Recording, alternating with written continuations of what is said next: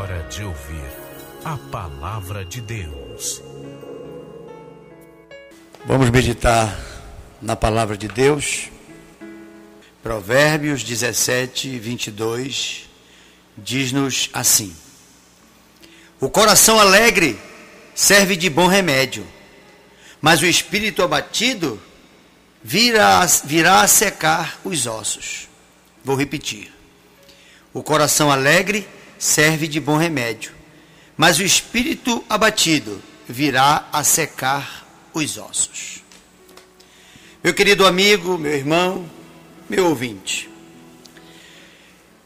estas palavras de Salomão para conforto e consolo dos nossos corações, ungido pelo Espírito Santo de Deus, elas fazem frente ao comportamento que devemos ter diante de uma situação.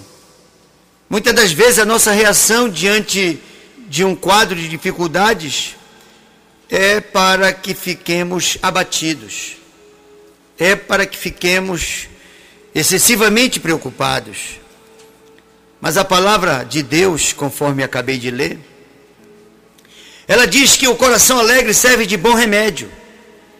Por que, que o coração alegre serve de bom remédio? Porque a alegria da salvação, a alegria de um cristão, revela a confiança que se tem em Deus justamente no momento difícil. É no momento difícil que temos que fazer a diferença. É no momento em que as coisas aparentemente todas estão conspirando contra nós, que nós devemos dizer: se Deus é por mim, que situação, que circunstância, que desafio será vencedor contra mim? Nenhum.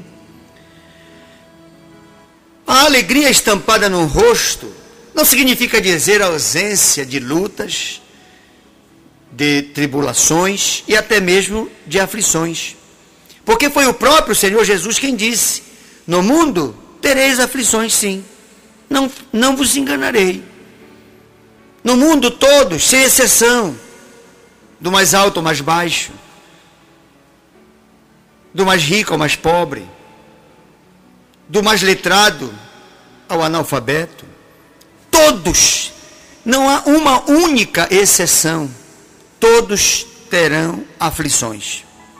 Mas tem de bom ânimo, porque eu venci o mundo, ou seja, eu já venci aquilo que te leva a ter aflição. E a minha vitória eu quero repassar para ti, e eu a repassarei à medida em que o teu ânimo declarar confiança em mim. O bom ânimo, ele significa dizer: Deus está agindo por mim. Deus está fazendo por mim aquilo que eu não posso fazer aquilo que a minha mãe não pode, aquilo que meu pai não pode, aquilo que meu filho não pode, aquilo que ninguém pode mais fazer por mim, Deus está fazendo. Por isso eu me animo. O meu ânimo não vem de mim mesmo.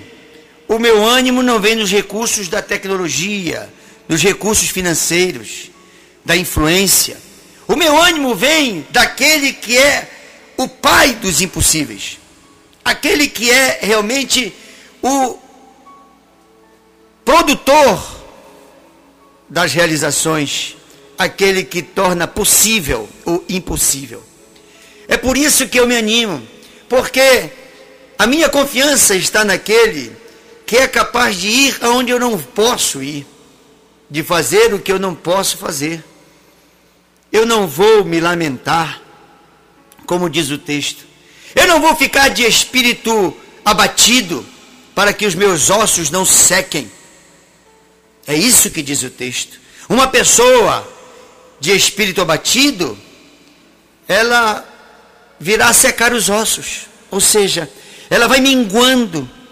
As coisas vão cada vez complicando ainda mais, porque se os recursos naturais já não lhe são favoráveis, se todas as investidas da ciência, dos amigos, se são insuficientes, Ainda mais uma pessoa de ânimo, de espírito abatido.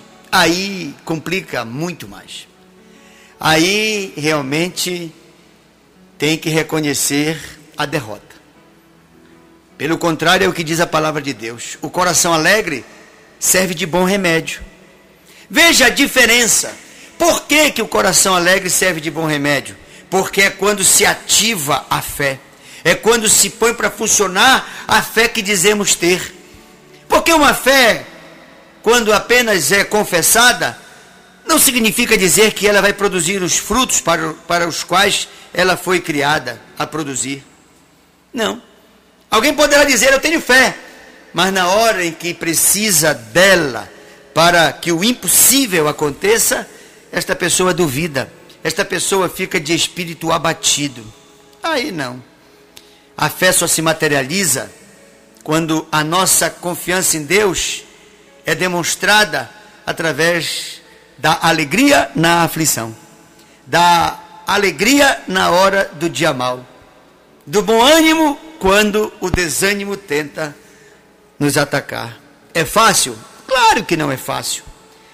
É tão difícil que quem consegue é mais que vencedor. É por isso, meu querido irmão, que nós devemos a tempo e a fora de tempo, em luta ou no momento da vitória, termos no nosso sorriso a declaração da nossa confiança em Deus. No nosso rosto estampada a alegria que provoca, que faz com que a mão de Deus venha honrar a fé que estamos estampando no nosso semblante. Cabeça erguida, cabeça de quem sabe quem controla a sua vida, sabe quem está no comando de todas as ações, que é Deus. Olhe, meus queridos irmãos, Deus é muito maior do que nós possamos imaginar, infinitamente maior do que a fé e confiança que nele possamos depositar. A alegria, ela deve fazer parte rotineiramente da nossa vida. A alegria, ela deve estar todos os dias dando um significado todo especial para a nossa vida. As pessoas de espírito abatido, que andam com todo o aspecto de uma pessoa derrotada, as pessoas que andam murmurando, reclamando, se maldizendo, se espraguejando, pessoas que andam pelos cantos, cabisbaixas, de cabeça baixa. Ah, esta pessoa, ela está secando os ossos. Se já não bastasse o problema, ela ainda está fazendo com que o problema cada vez se avolume, aumente de intensidade, de atividade, de atuação.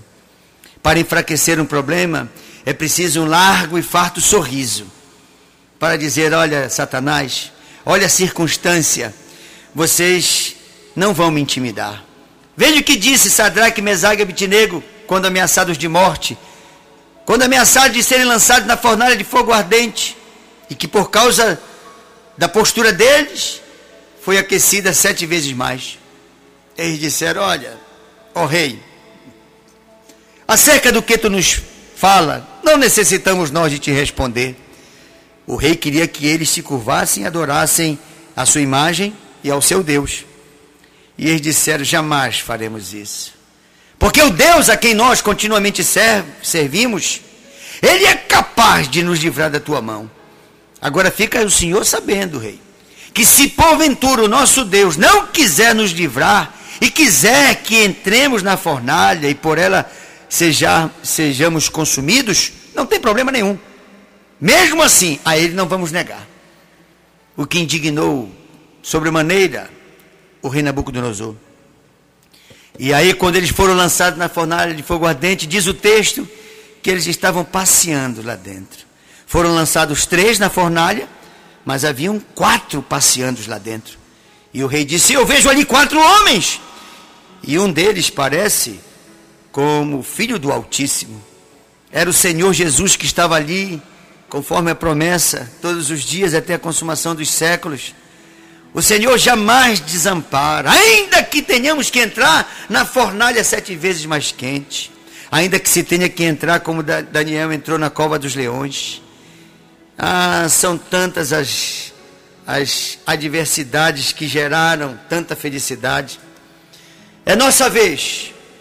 De vez em quando chega a vez de um de nós de termos que enfrentar as adversidades com um sorriso de confiança, não na situação, mas na providência que Deus está tomando. É isso que nós temos que entender. Ninguém está rindo porque estamos satisfeitos com o que está acontecendo. Nós estamos rindo porque estamos satisfeitos com o que Deus vai fazer, com o que vai acontecer. Isso é que deve ser realmente a nossa atitude de fé. É dizer: olha, Deus está no comando. Seja qual for o resultado, Deus está no comando. E quando Deus está no comando, a nossa alegria sempre é muito maior do que poderíamos prever. Deus sempre nos surpreende. Ninguém vence Deus em dar. Deus sempre abunda. Deus sempre realmente supre de forma extraordinária as nossas expectativas. Não há uma expectativa que Deus não venha a superar. Então, meu irmão, seja qual for o momento da tua vida, se ele é bom, te prepara, porque ele vai ficar muitas vezes melhor. Se ele não é bom, te prepara, porque melhor do que ótimo ele vai ficar. Porque Deus é assim também. Deus ele tira do deserto e leva para um oásis.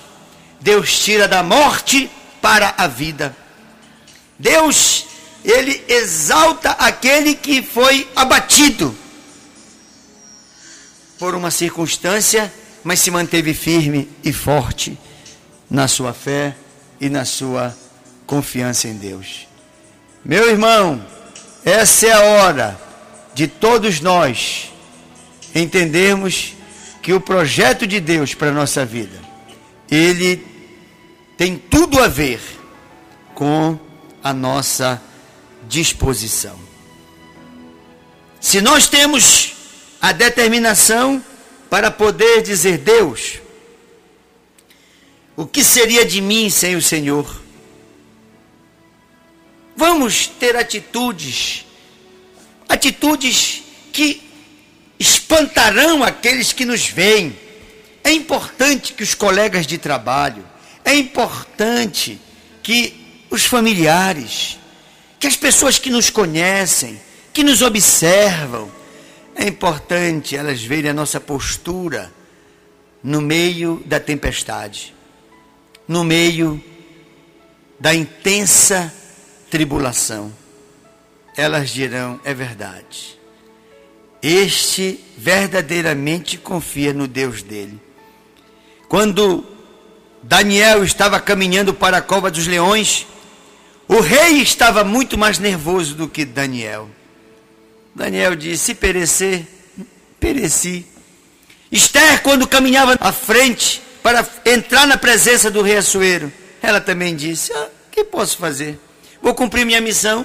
Se perecer, pereci. Assim é a vida. Não vale a pena viver uma vida sem se ter confiança em Deus. Não vale a pena lutar desigualmente sem a nossa esperança em Deus. Lutar sem a confiança em Deus é lutar para perder.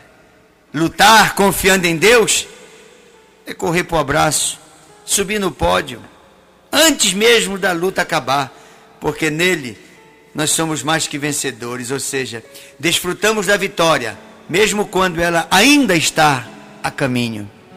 Por isso disse o sábio, o dentre os homens mais sábio do mundo, o coração alegre serve de bom remédio. Se você está doente, se você tem alguém doente, se você passa qual, por qualquer tribulação, está aqui o remédio. Agora, se você vai tomar ou não, isso aí já é só com você. É só você quem sabe. Qual é o remédio? Dito por Salomão: coração alegre. Um coração alegre é aquele que diz: fiz o que tinha que fazer completamente, porque fiz a minha parte e a outra parte descansei no Senhor. A minha parte eu fiz. Cheguei até o meu limite. Daí para frente, me alegrei, porque todas as vezes que eu dependi de Deus, eu me dei bem. Todas as vezes que eu realmente dependi de Deus, ele me honrou, ele me abençoou, ele me alegrou. Meu querido irmão, é hora de sorrir, é hora de erguer a cabeça e dizer: que bom que eu tenho um Deus, que bom que nessa hora em que tudo parece perdido, eu posso dar glória a Deus. Que bom, Parece que tudo está perdido. Parece que nada vai dar certo. Parece que realmente o fim está próximo. Parece que tudo está perdido, mas não está perdido. Vamos dar glória a Deus. Deus, eu te glorifico por esse momento, por essa experiência. Há alguns dias atrás estivemos passando por uma experiência fantástica, onde as pessoas com muito pouco manifestavam uma alegria máxima para com as provisões de Deus. Deus ele espera gestos que publiquem a nossa fé, que façam com que os outros digam verdadeiramente: este confia no Deus dele. E Deus jamais vai desonrar alguém que ostentou sua confiança em Deus. Meus irmãos, tem momentos na vida que Deus está olhando para a nossa atitude. Nesta hora, Deus quer ser honrado. Existem dois momentos e eu quero explicar com muita claridade para você, meu irmão. Existe um momento que é hora de nós honrarmos Deus. E qual é o momento? O momento da aflição.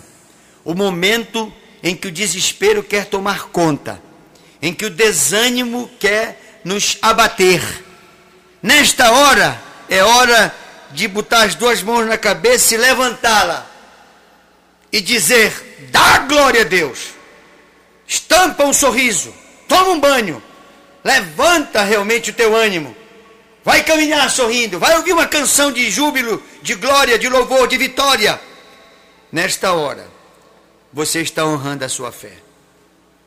Nesta hora, você está honrando o seu Deus. Passado esse momento, é o inverso. É hora de Deus honrar a sua fé. Você já ostentou e publicou para todos que aquela aflição não te venceu, que aquela tribulação não te arrasou, mas que pelo contrário tu foste buscar em Deus força e ele te fortaleceu e um bom ânimo renasceu dentro de ti. Agora é hora de Deus honrar a tua fé. O passo seguinte é Deus vem e promove o milagre. Nós temos que provocar o milagre de Deus. O milagre de Deus não acontece por acaso. Ponha isso na sua cabeça. O milagre de Deus só acontece quando nós provocamos Deus. Quando nós dizemos, Deus, é impossível para o homem, mas eu ativo a minha confiança, a minha fé, e eu vou publicar eu vou dizer para os meus amigos, para os meus conhecidos, para os meus parentes, para os meus chefes, para os meus subordinados. Eu vou dizer para todos, para tantos quantos eu tenho a oportunidade de falar. Eu vou dizer: o meu Deus é o Deus dos impossíveis e é nele que eu creio e por isso é que eu já conto a vitória. Aí você passou para Deus a responsabilidade e Deus ele honra. Ha, o difícil Somos nós fazermos a nossa parte. Para Deus fazer a parte dele, basta que façamos a nossa. É quase que automaticamente.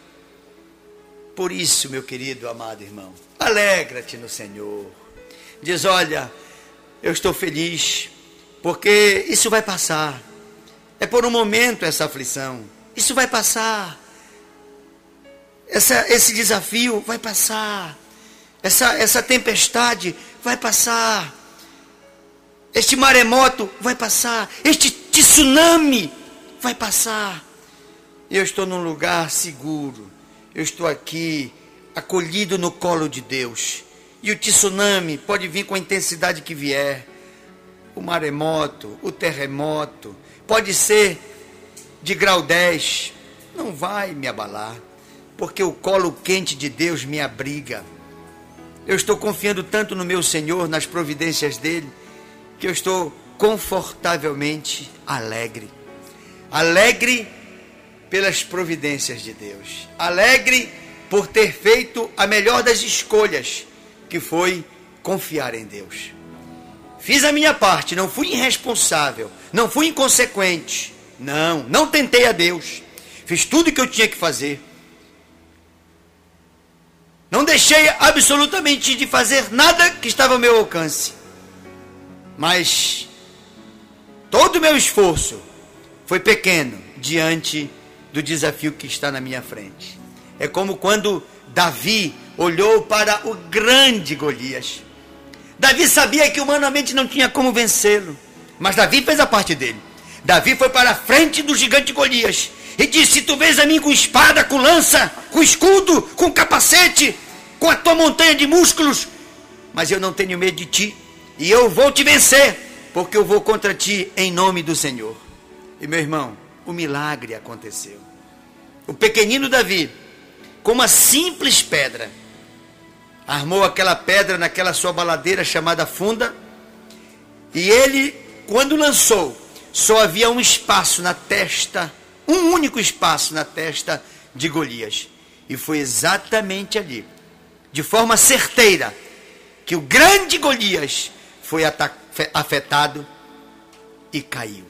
Por isso é que nós temos que olhar para o problema e dizer: não importa a doença, se tu és uma doença sem cura, não importa a dívida, se tu és uma dívida impagável, não importa a questão da justiça, não importa abalo na família, não importa se o vício já dominou o dependente de tal forma que o escraviza, seja qual for o vício, não importa qual é a luta que tu enfrentas, se tu tens problemas internos, se tu tens problemas de convivência com as pessoas, seja qual for o teu Golias, se tu vais em nome do Senhor, a tua pedra vai acertar exatamente na parte central do problema e ele vai ser completamente destruído.